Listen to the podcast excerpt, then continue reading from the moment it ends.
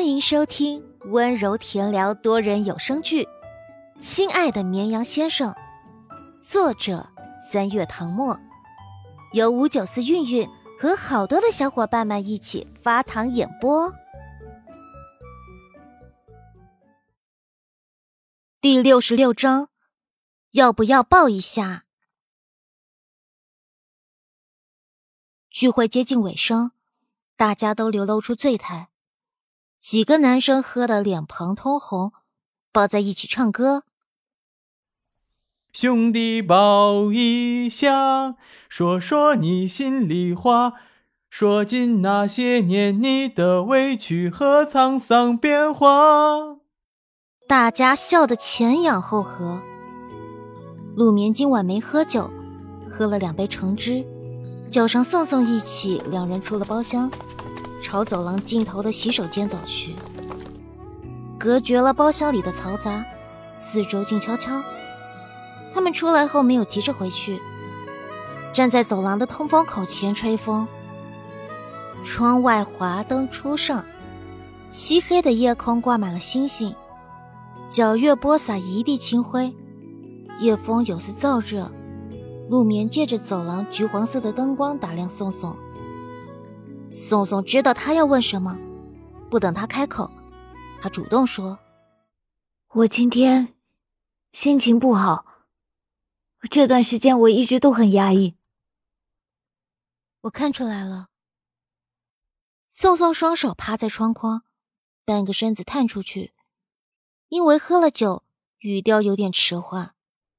因为我爸妈离婚了。陆眠怔怔的看着他，他想过，可能是他家里出了事儿，却没往这方面想。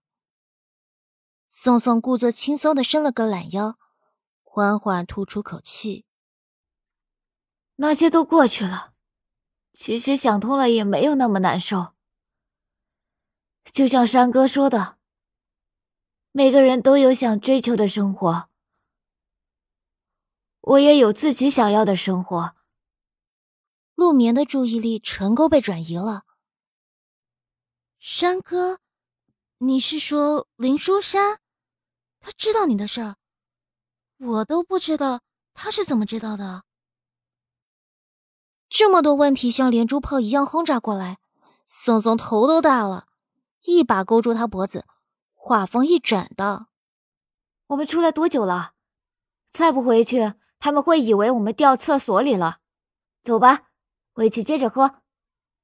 你今晚喝了多少？陆明闻到他满身的酒气，皱了皱眉。你别喝醉了，我可背不动你。宋宋递给他一个放心的眼神。你是不是对我的酒量有误解？我千杯不醉，好吗？啊，我想起来，我们还没喝过。走，必须为我们的友谊干一杯。陆眠怀疑他现在就喝醉了，不然为什么眼神迷离？两人回到包厢，舞台上有两个同学拿着话筒在唱歌。陆眠一看，正是他们公开的情侣何双静和余辉，两人郎才女貌，站在一起宛若最般配的璧人。女生歌声轻柔，男生嗓音清朗，唱着婉转动人的情歌。台下有人轻声跟唱，气氛美好的不像话。哪怕陆眠没喝酒，此刻也感到微醺。他单手托腮，跟着舒缓的节奏轻轻摇晃身子，唇畔溢出浅笑。不知是谁从背后经过，不小心撞了一下他的凳子。陆眠猝不及防，整个人往一边倾斜。江夜行眼疾手快地扶稳他。他两只手托住他的手背，像是把他揽在怀里。陆眠今晚穿了一条无袖的白色连衣裙，灯光里，瓷白的手背像玉一般莹润光泽，淡淡的馨香浮动。江夜行动作一顿，他被同学拉着喝了不少酒，只觉得自己好像喝醉了，脑子晕乎乎的，这一刻竟不想放开他。陆眠惊魂未定，忙坐直了身子。啊，谢谢。怀中一空，江夜行才回过神来，放在桌底下的手蜷了蜷，不自然的：“哦，呃，那个没事儿，你当心一点。”身后传来男生含含糊糊的道歉：“对，对不住啊，陆同学，我我没留神。”陆明回头，只见南山大概是喝醉了酒，眼周红的像猴屁股，脸庞也像打了腮红，哈出的气全是酒味。他摆摆手，不在意道：“没关系。”时至九点半，大家吃饱喝足。终于到了说再见的时候。江夜行先带陆明出去结账，之前商量聚餐事宜，江夜行负责订餐厅、座位和菜单，陆明负责收班费，钱都在他那里。两人去收银台结了账，站在餐厅一楼大厅等他们。陆明说：“你打算什么时候出国？最近就准备出发，还是要等高考成绩出来后再走？”反正不管怎么样，他都是要出国留学。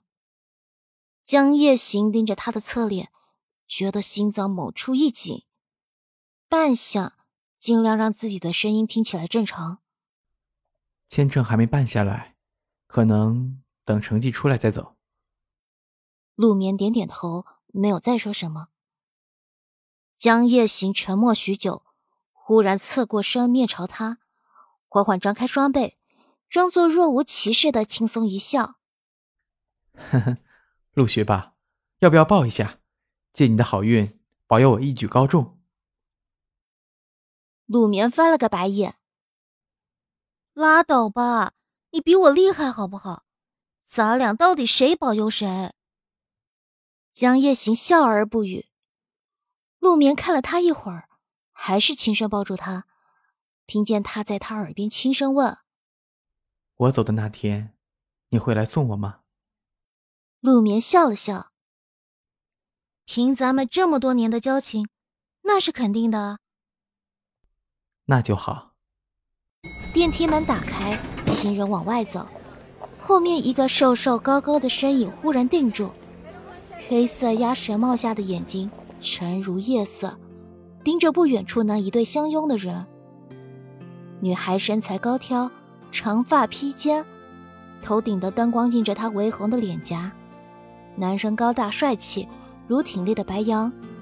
高考结束了，今晚这样的时机确实适合互诉衷肠。叶晴空察觉不对，回头看了一眼，低声提醒：“阿燕，愣着干什么？当心被拍到。”他今晚带着姜时宴跟荣臻导演吃了顿饭。商量关于接下来这部戏的合作，荣臻对姜时宴很满意，基本上是板上钉钉了。考虑到各方面的因素，暂时还不能对外官宣，所以荣导先他们一步离开，然后他和姜时宴再离开，以免被人拍到同框。另一侧的电梯打开，传出吵吵嚷嚷的声音，姜时宴回过神。跟着经纪人快步走出餐厅，同学们从电梯里拥出来，看到江夜行和陆眠抱在一起，都愣住了。短暂沉默后，爆发出震天的起哄声。陆眠吓了一跳，连忙退开一步。天哪！我发现了个惊天大秘密，怪不得班长不接受别的女生的表白，原来早就心有所属。哎，班长。你太不够意思了！今天这样的场合都不肯跟我们坦白，你该庆幸现在出了包厢，不然我非要让你自罚三杯。陆眠问心无愧，即使面对大家的起哄，也一脸不慌。等大家闹够了，他才解释：“你们误会了，班长大人是在让我保佑他高中状元。”大家半信半疑。没看出来啊，江夜行这么迷信。不过，就算他迷信，还需要陆明保佑吗？他自己就是学神，好不好？这话正中宋宋的心思，他的目光在人群中搜寻，终于找到林书山，冲过去一把抱住他的腰。山哥，你行行好，保佑我的数学一定一定过一百二十分，不然北外就离我远去了。都是同班同学，你不会这么小气吧？陆眠现在确定了，宋宋是真的喝醉了。林书山呆呆的看着身前的女生，高举双手，一脸无措。你，你冷静一点。被宋宋这么一闹。气氛重新活跃，大家都迷信起来，与成绩拔尖的同学拥抱，美其名曰蹭蹭运气。本集结束，请继续收听下一集。